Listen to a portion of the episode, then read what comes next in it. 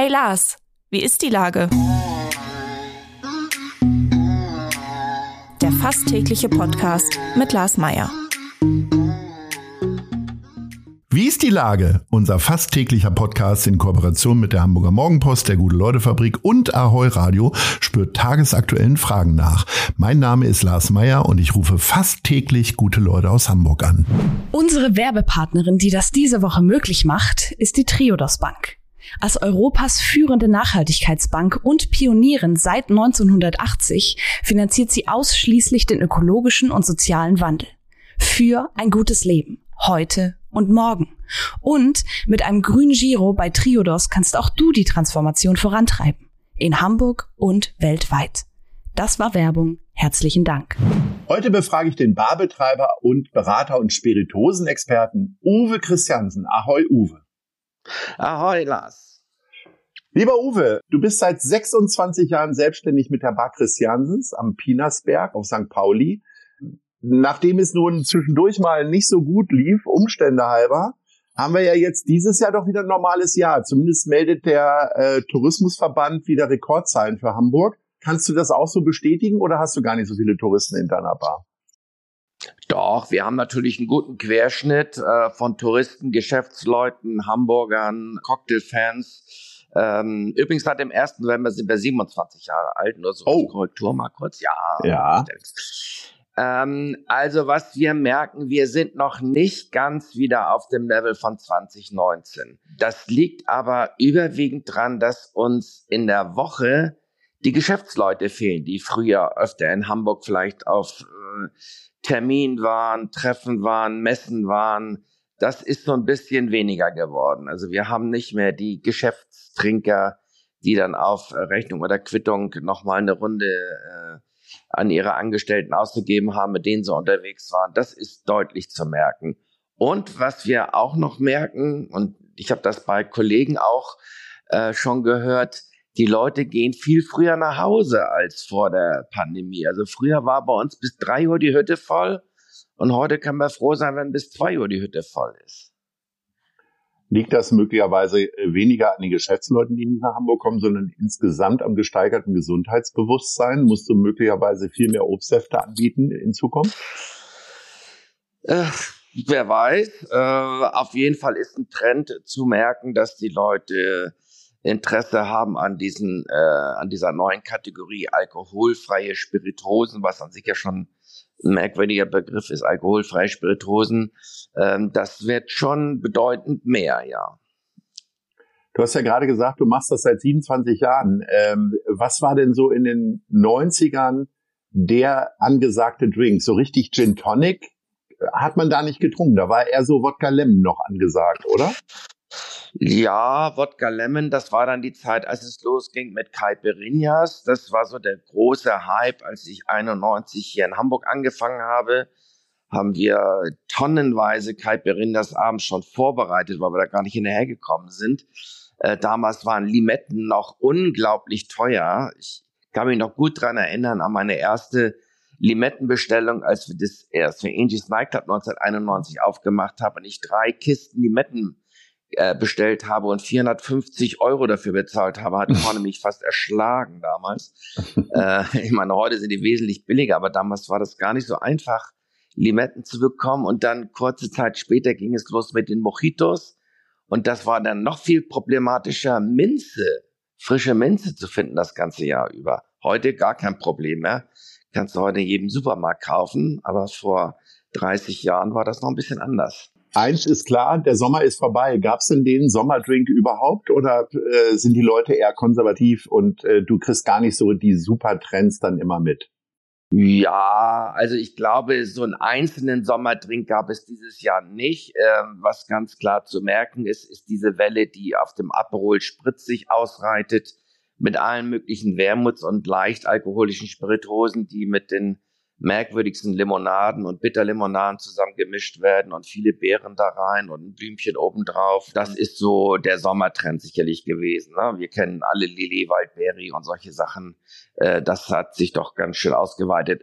Bei uns etwas weniger, weil wir doch eher etwas klassischer in unserer Getränkeauswahl sind. Gibt es denn äh, einen Unterschied tatsächlich zwischen Herbst, Winter und Frühjahr, Sommer? Also wird äh, im Herbst, Winter, wo wir ja jetzt sind, eher so ein bisschen mehr mit Bitter und äh, vielleicht auch weniger Eis oder äh, ist das auch das ganze Jahr über gleich, die, die Trinkgewohnheit? Nein, nein, das ändert sich schon ganz gewaltig. Also wir haben jetzt, wenn es kühler wird, wesentlich mehr Gäste, die dann auch gerne mal einen Malt Whisky pur trinken, von denen wir irgendwie 200 da rumstehen haben bei uns, oder äh, einen Rum pur trinken. Das macht man im Sommer eher weniger. Da gibt's dann eher den, den klassischen Long Drink, vielleicht den Gin Tonic in unglaublichen Varianten mittlerweile. Und äh, im äh, Winter sind natürlich auch solche Sachen wie Frozen Story, Daikiri oder Frozen Margaritas doch weniger gefragt als im Sommer, wenn es richtig heiß ist.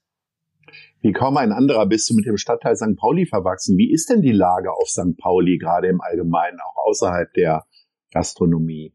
Ja, ich glaube relativ entspannt. Äh, ich weiß gar nicht genau, ob ähm, jetzt äh, das Umfeld der Reeperbahn momentan geschäftlich zufrieden ist. Da habe ich äh, gar keine richtigen Informationen zurzeit drüber. Ähm, es ist auf jeden Fall, man sagt ja, die Reeperbahn und St. Pauli wandelt sich alle zehn Jahre.